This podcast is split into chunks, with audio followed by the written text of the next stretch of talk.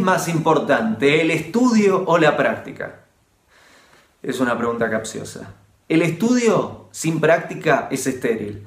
Mucha fantasía, muchas ideas, pero si no lo llevas a los actos, mm, no nos gusta mucho. La práctica sin estudio es bruta, porque si estás accionando pero no aprendes lo que tenés que corregir, te la pasás golpeándote una y otra y otra y otra vez con las mismas paredes. Estudio y práctica. Estudio y práctica. Esa es la forma de crecer.